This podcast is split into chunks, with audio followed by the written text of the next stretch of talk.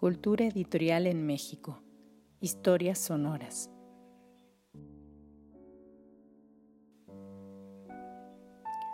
Cultura editorial en México.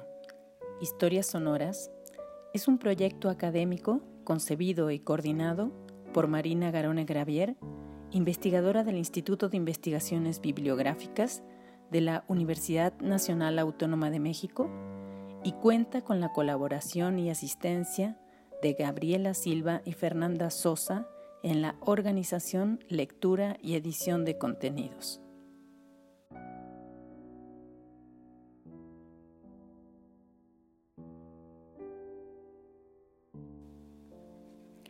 Les damos la más cordial bienvenida a una cápsula de Cultura Editorial en México, Historias Sonoras. En esta iniciativa nos proponemos ofrecer algunos fragmentos de historia, la historia de los editores y las editoriales, de los sellos y de las colecciones bibliográficas, de publicaciones periódicas y revistas culturales. En una palabra, las historias de los agentes y proyectos culturales que han permitido el surgimiento, consolidación y construcción de la edición en México.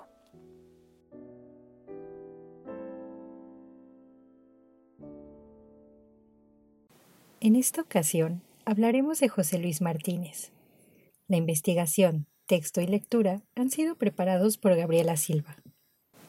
José Luis Martínez fue un crítico literario, historiador, editor, bibliófilo y promotor cultural. Nació en Atoyac, Jalisco, en 1918, pero su familia se mudó a Ciudad Guzmán cuando apenas era un niño.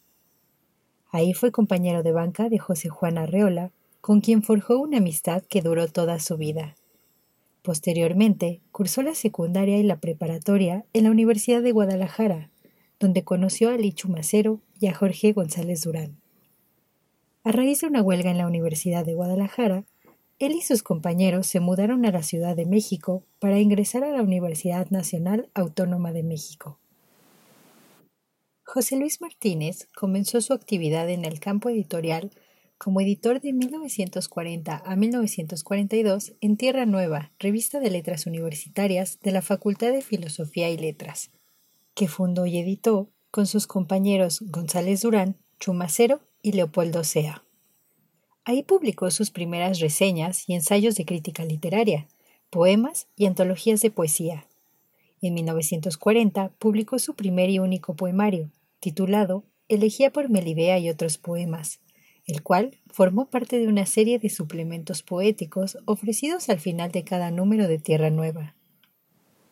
Cuando terminó esa publicación, Martínez dejó de escribir poesía para abocarse al ensayo y a la crítica literaria, lo cual demostró en numerosas colaboraciones para otras revistas mexicanas, como Letras de México, El Hijo Pródigo y Rueca, por mencionar solo algunas.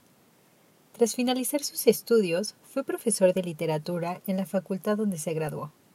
Durante tres años fue el secretario particular de Jaime Torres Bodet, cuando éste presidió la Secretaría de Educación Pública, y en 1947 fungió como secretario del Colegio Nacional.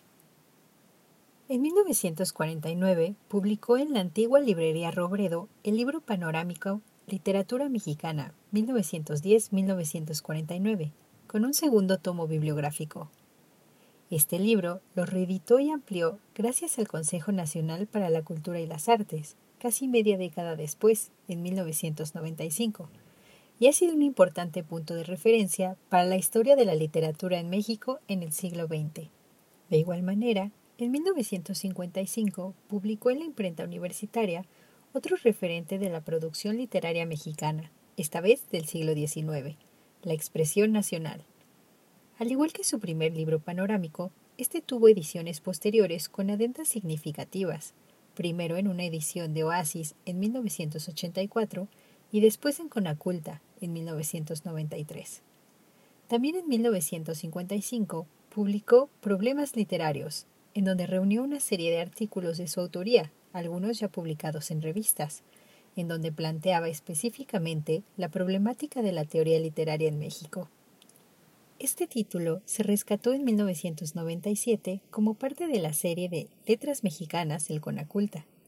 Por su parte, en 1958 editó y compiló su célebre obra El ensayo mexicano moderno, editada por el Fondo de Cultura Económica, en donde reivindicó el ensayo como un género literario digno de ser estudiado, trazando una posible tradición ensayística en México que se remonta a los siglos XVII y XVIII, la cual hasta ese momento no había sido materia de discusión en la historia literaria de este país. Esta muestra representativa de ensayistas se reeditó dos veces más en la misma editorial, en el 71 y 2001. Como se puede apreciar, Martínez regresaba con frecuencia a sus obras para pulirlas y entregar a los lectores versiones actualizadas de los trabajos que de alguna manera consolidaron el canon mexicano. Por ello, no es casualidad que el escritor Gabriel Said le llamara el curador de las letras mexicanas. En 1960, Martínez ingresó a la Academia Mexicana de la Lengua, institución que dirigió de 1980 a 2002. Para 1975, el año en que la Academia festejó su centenario, Martínez dirigió las ediciones del centenario de la Academia Mexicana, o sea, la edición facsimilar de las Memorias de la Academia Mexicana, con siete tomos, de 1876 a 1945, además de un tomo de índices. Ese mismo año, estuvo a cargo de la edición del facsímil del Diccionario de Mexicanismos de Joaquín García y Casbalceta. Tras ser electo miembro de la Academia, dirigió el Instituto Nacional de Bellas Artes durante un lustro, de 1965 a 1970. Gran parte de la bibliografía de Martínez estuvo dedicada a escritores que leía con frecuencia, de ahí que el autor se haya hecho cargo de la primera edición de las obras del poeta zacatecano Ramón López Velarde, editadas por el Fondo de Cultura Económica en 1971, y posteriormente también de su segunda edición, corregida y aumentada en 1990. Además, en 1998 coordinó la edición crítica de las obras completas para la colección Archivos. Otro autor en el que se centró Martínez particularmente fue su mentor, Alfonso Reyes. Por esa razón, publicó la Guía para la Navegación de Alfonso Reyes en 1992 y prologó algunos de los 26 tomos de sus obras completas editadas por el Fondo de Cultura Económica. En 1972, Martínez demostró un interés por la historiografía, como lo prueba la obra que publicó ese año, Nezahualcóyotl, Vida y Obra, publicado por el Fondo de Cultura Económica. Cuatro años después, en 1976, sacó a la luz los seis tomos de El Mundo Antiguo, dedicados a la historia de las antiguas civilizaciones del mundo, tras ser embajador de México ante la UNESCO en París de 1963 a 1964 y embajador de México en Atenas de 1971 a 1974. Posteriormente, centró su atención en el siglo XVI y escribió obras editadas en el Fondo de Cultura Económica sobre la vida de los colonizadores europeos. Por ejemplo, Pasajeros de Indias en 1983 y El mundo privado de los emigrantes en Indias en 1992. Su quehacer historiográfico alcanzó su punto más álgido entre 1990 y 1992, con la publicación de los cuatro volúmenes de los documentos cortesianos, que él mismo compiló y editó, así como con la biografía del conquistador español Hernán Cortés. Para 1993, Martínez ingresó a la Academia Mexicana de la Historia.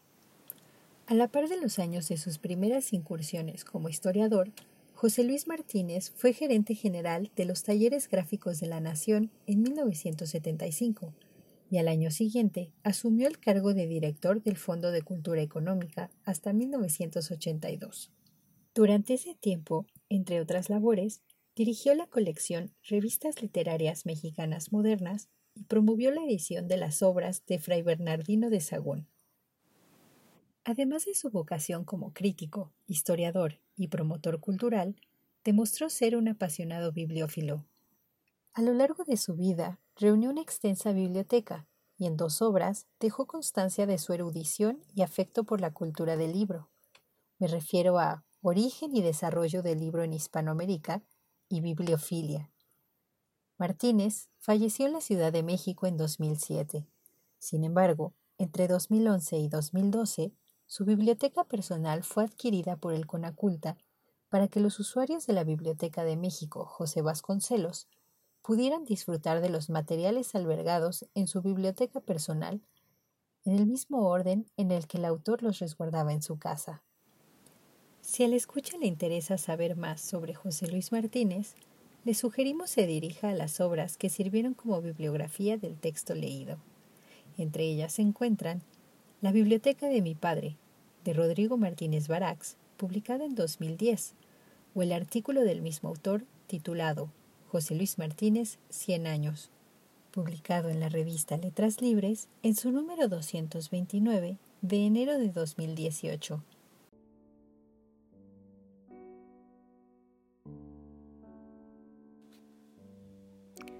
Expresamos nuestra gratitud a los investigadores y profesionales del mundo del libro y la edición por la elaboración de los textos de estas cápsulas.